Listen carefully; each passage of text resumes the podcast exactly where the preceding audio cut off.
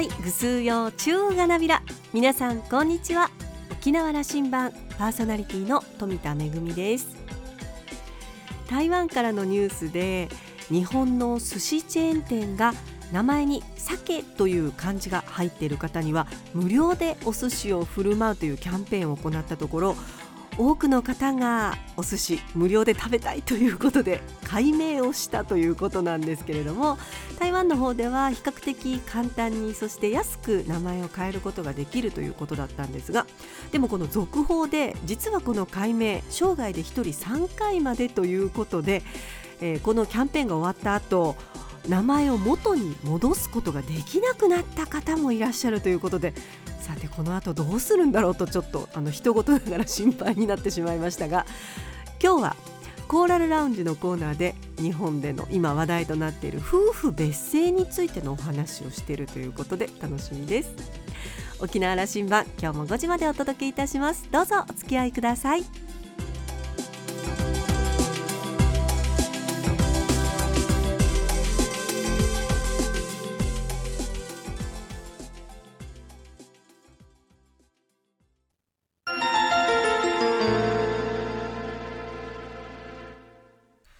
那覇空港のどこかにあると噂のコーラルラウンジ。今週は映画監督プロデューサーの宮平貴子さんとラウンジ常連客で沖縄大学地域研究所特別研究員の島田克也さんのおしゃべりです。宮平さんは那覇市のご出身です。沖縄国際大学在学中にクロード・ガニオン監督のリバイバル・ブルースでカメラ助手としてキャリアをスタートさせます。大学を卒業後カナダに渡り映画「窯焚」のチーフ助監督を務めた後映画「アンを探して」で監督デビュー。この作品は2009年にシンガポールで開催された Asian Festival of First Films で最優秀作品賞と最優秀監督賞を受賞しました。初プロデュース作品「カラカラ」はモントリオール世界映画祭で世界に開ける視点賞と観客賞をダブル受賞。その後も2014年に100日国別。2015年に片 V などの映画制作に携わりました。沖縄で制作会社ククルビジョン株式会社を設立し子ども国際映画祭 in 沖縄キフォーを立ち上げるなど精力的に活動中です。今回は宮平さんの視点で語る夫婦別姓問題や現在の映画への関わりをお聞きしています。それではどうぞ。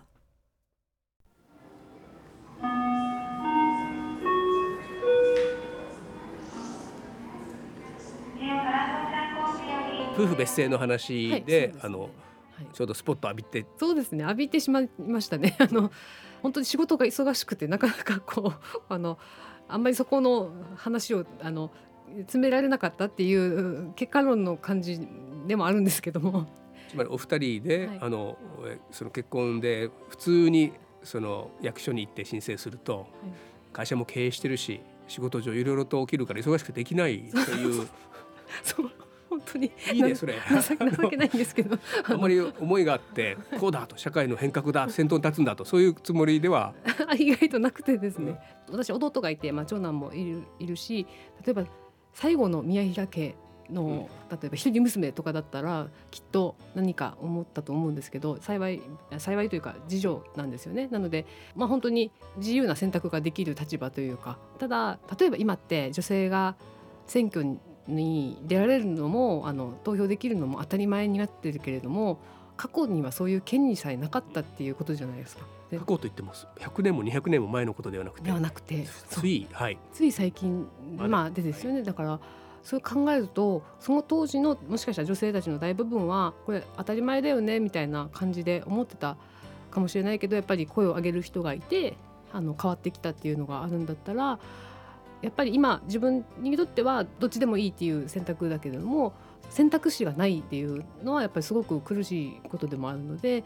次の世代のことを考えるとやっぱり当然のあの権利だとしたら例えば私が宮平姓を守りたいと思ったら外国人と結婚しないと守れないっていうのはなんかすごくおかしな話になってるよなっていうのは思って我々が当たり前と思ってることは 本当は当たり前じゃないそう日本だけとかいうことがたくさんどうやらありそう。うん、単純に人間ってあの多分自分の身に降りかからないとわからないってあるじゃないですか。でパートナーの神谷が言ってたことでもあるんですけどやっぱり彼は男なん男性なのであれなあのそんなに思ったことなかったみたいなんですけど、まあ、例えば自分が性を変えないといけないってなった時に、まあ、実際あの婿入りとか状況であの性を変える男性もいらっしゃいますよね。であのそういう時になんかあの立場が弱くなったような感じがするとかやっぱり自分の名前が変わるっていうことにすごく嫌だって感じたらしいんですね彼は。だからあのそれが当たり前に女性には課せられてる義務になってしまっていて、まあ、もちろんあの仕事で使うのにはあの旧姓で使う人も出てきていてで,、まあ、でもやっぱり経営者になると、まあ、いろんなあの会社の書類関係で、えー、戸籍名と同一の名前にしないといけないっていうのがあると思うんですけどその立場になって考えてみるとあの全く違う見え方をするっていうのはあると思うんですよ。女性の性になることで、うん、今の法律の制度でいうとどちらかにならないといけないということになってるわけだから、はい、なることによって男性の立場がその弱いようなことに印象として受けるんじゃないかということを思ってる人はやっぱ多いのかな。単純私は結構単純な話だと思っていてあの あの思うのは、皆さんあの日本で起こっていること現状について、例えば夫婦別姓を認めたらとか選択選択制って言ってるのに なんですけど認めたらあの日本的な家庭がこう崩壊するみたいなことをおっしゃってるのっていうのはまだやっぱり少数だからじゃないかなと思うんですよ。それがもし当たり前になったら多分みんなそこまであの考えないっていう単純な本当に数のなのかなヨーロッパ西洋諸国はまさにそうですよね、そうですね。当たり前になったら別にそれで家族がどうのという話にならない。あの私の友達でもやっぱりあのいや夫婦変えた方がいいよどちらかのせいにした方がいいよっていう人はいてそれはやっぱり子供が生まれる子供があのどっちかだと片方のあの親しかいない子なのかっていうことに見られるんじゃないかとか、まあ、その今までの慣例でそういう偏見を子どもが背負うんじゃないかみたいなことがあるんですけど実際あのまあ事実婚でずっと大学生まであのなってる子に話を聞くと全くそういうなんか例えば不幸な目で見られたりとかっていうのはなかったりあの思ってるほどやっぱりあの子供に何かが降りかかるわけでもない状況もあの見るとなんかそういう意味ではその少数派で、うんうん、少数派であるところが今の問題でそこはすごく心配になってしまうと。そう見えない、うん、そう。多分知らないこと、うん、あの当たり前だったからそれが当たり前でしょっていう安心感をあのやっぱり変えるのって怖いじゃないですか。人って多分誰でも。なので単純なそんな感じの話かなと思います。ずっと多くそちら側に増えていけば、はい、同じようなあの数ぐらいになってくれば。そうそうそうなってくればって思いますね、まあ、女性の権利っていう話をすると女性もが元気になって女性のっていうためのものなのかなってあの一瞬思うんですけど結局男性も元気になると思うんですよ。日本でやっぱり一番自殺率が高いのって働き盛りの男性だったりするじゃないですか。いろんなあのプレッシャー、プレッシャーとか、ね、男らしさとかまあわかんないけど、はい、そのあのまあお金の失っていかなきゃいけないとかね。とかそういうものにすごくあの追い詰められて亡くなる人が多いっていうのも日本なので結局そういう枠を外していくっていうのは両性ともに多分幸せに、うん、あの幸せ度数とか幸せの割合は多分増えるのはみんな想像できてるんですけども。一部変えたくない部分の人たちの方が意思決定の部分にいるもんですから、そうなんですよ。これがなかなか変えられないんですよね。この問題はよく政治問題にもなるんですけども政治という場ルールを変えたりとか社会の方向性を決めたりする場に女性が少ないんだと。これもあの世界中の国々でもう最下位の方にいるんだとこの話がよく出てきますよね。はいはい、この課題は、はい、宮平さん的にはどういうふうに？これからの多分時代っていうのは多様性を認めないと滅びていくと思うんです国が。まあ実際少子化がなかなか改善できなくてっていうのもやっぱり女性がその政治の中に関わってないのでルールとかのあれも遅れてしまうしっていう結果だと思うんですよね。なのであの日本語を変えていくっていうのももちろん大事なんだけどもあの逆に海外とかっていう選択肢も若い世代はあるよっていうことなので実際。そうなんです。これはねあの経済とかビジネスのことを考えても そういう多様性を取り込んでいかないともう自利品であることは実はみんな分かってるんですよ。うんうんうん、その象徴がね例えば経団連なんていうあの、うんうんうん、日本の経済界の一番トップの親分衆がいるんだけども、はい、女性は、まあ、やっと一人なんか今度から入った、はい、これが大ニュースになるんですけども、うん、すごい同質の皆さんで経済が論じられてるというのはよくこれはあの揶揄されていて、なので平成の時代失われた30年というけどもそこ変わらなかったから日本の経済はどんどん自費になってたと。こういう視点そうなんですよね、うん、これ令和の時代に変えれるかというのが問われるわけですけど。いや確実に若い世代私よりも若い世代はすごく意識が変わってるっていうのをやっぱり見聞きしますし実際同性婚の問題もやっぱり若い世代の男性の方がそうだよねっていうことであの議論に加わったりとかあとタブーだったものがどんどんどんどん今掘り起こされてる感じがするんですよ。まあ、性の問題にしてもあの、まあ、ジェンダーの問題にしてもで、まあ、学校もやっぱり制服が制服を選ぶ権利というかあの子供側が選ぶ権利とか意味のない校則をやめようとかそういったことで若い世代が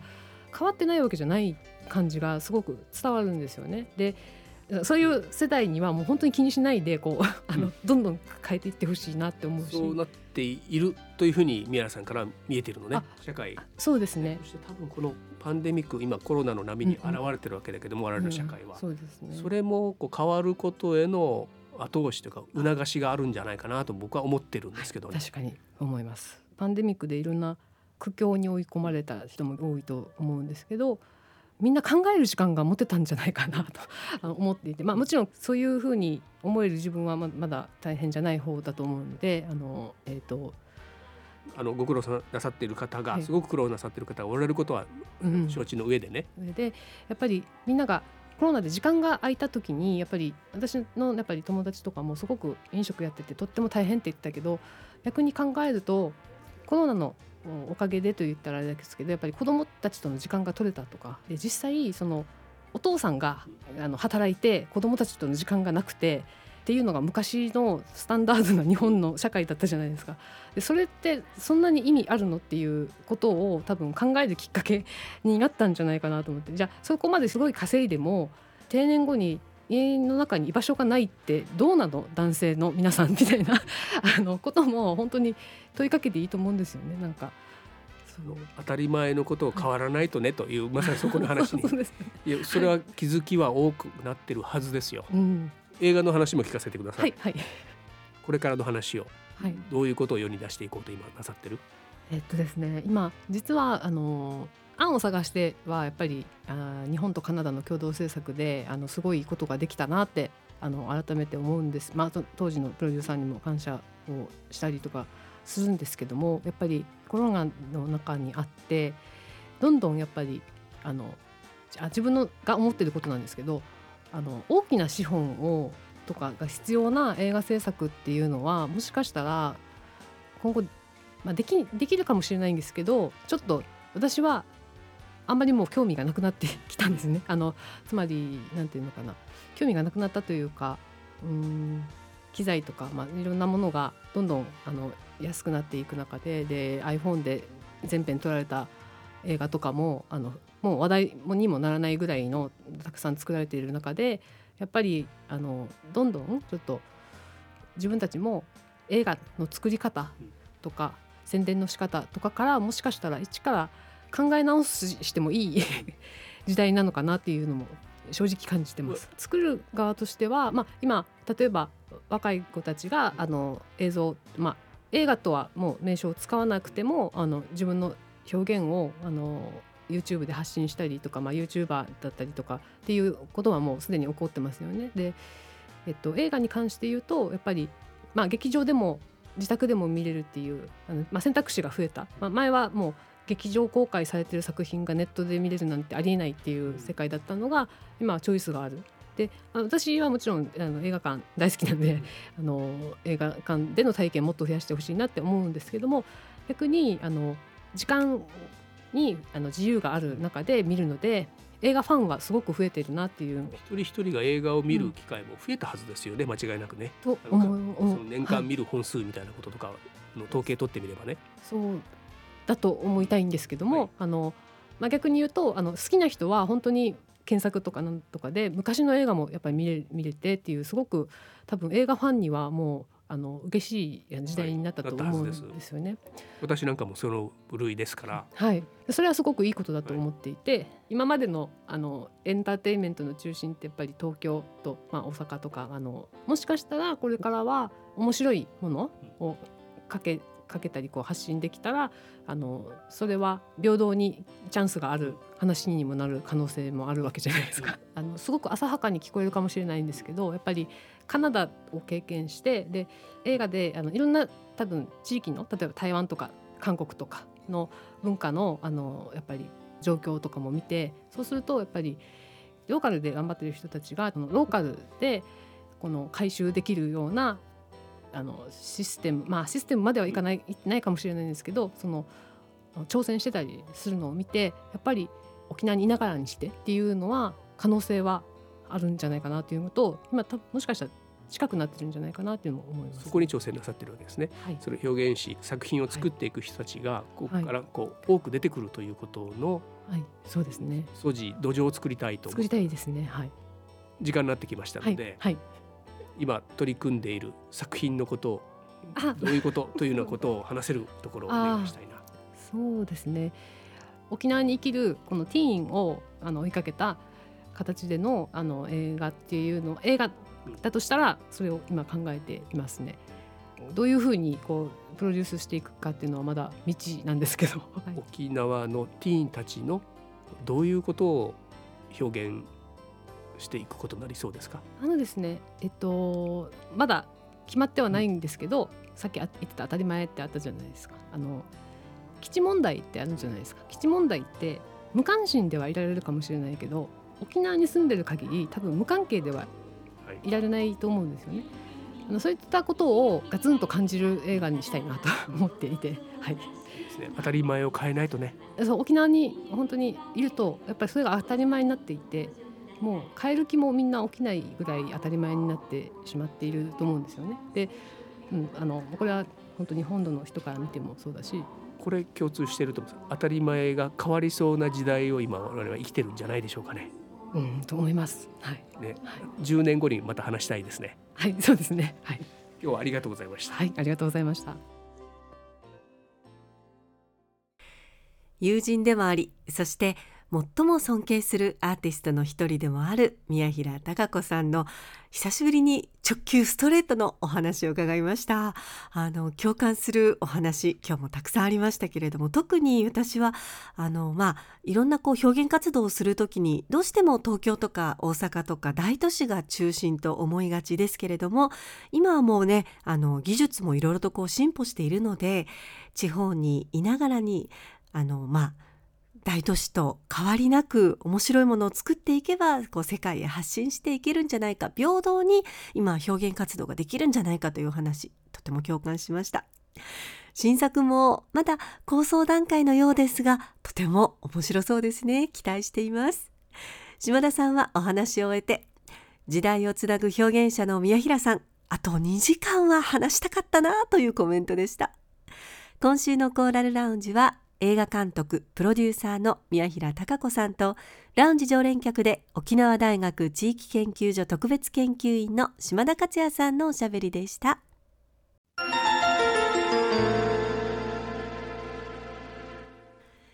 めぐみのあしゃぎだよりのコーナーです。今日はコーラルラウンジのコーナーで夫婦別姓の話題が出てましたけれども、えー、日本のような夫婦同姓というのは世界的に見ると決して当たり前ではないんですよね。もちろん日本と同じように結婚したらどちらかの姓を名乗るという国もありますし、まあ、国によっては結婚してからも、えー、名前は変わらずそのままの姓を名乗り続けるという国もありますしあの国によっては自分の姓と、えー、結婚した相手の姓とそして下に名前をくっつけるというような、えー、そんな国もあるんですけれどもまあいろいろなんですが日本のように、えー、結婚したらほぼえー、夫側の姓を名乗るというのがこれだけ多いというのは実は世界的に見ると当たり前ではないような気がします。今ようやく、えー、夫婦別姓の議論がねあの始まったところなんですがあの遅かったぐらいだなというふうに思いますね、えー、私は結婚してからも、え仕事上の名前はこれまで通り旧姓を芸名という形で使い続けているんですけれどもでもあのまあ印鑑一つとっても仕事用の芸名の印鑑それからプライベートで使う本名の印鑑さらには会社を起こしてからは会社員ということでこういろいろと印鑑をいつもじゃらじゃらじゃらじゃら持ち歩いてるような感じなんですが、えー、ようやく日本でもね、あの本格的に始まった夫婦別姓の議論。いろいろとこうメリットデメリットと言われてますけれども私は大賛成です、えー、ぜひ議論進めてほしいなと思います。めぐみのあしゃぎだよりのコーナーでした。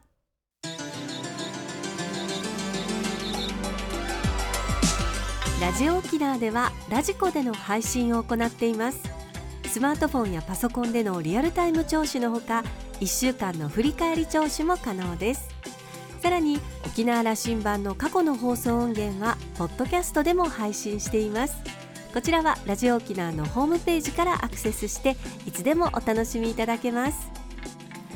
また沖縄羅針盤のホームページでは番組情報の発信のほか私富田恵とコーラルラウンジ常連客の島田克也さんのフェイスブックへもリンクしておりますのでお時間のある時にぜひこちらもチェックしてみてください。沖縄羅針盤今週も最後までお付き合いいただきまして一平二平デービル。そろそろお別れのお時間です。パーソナリティは富田恵でした。それではまた来週。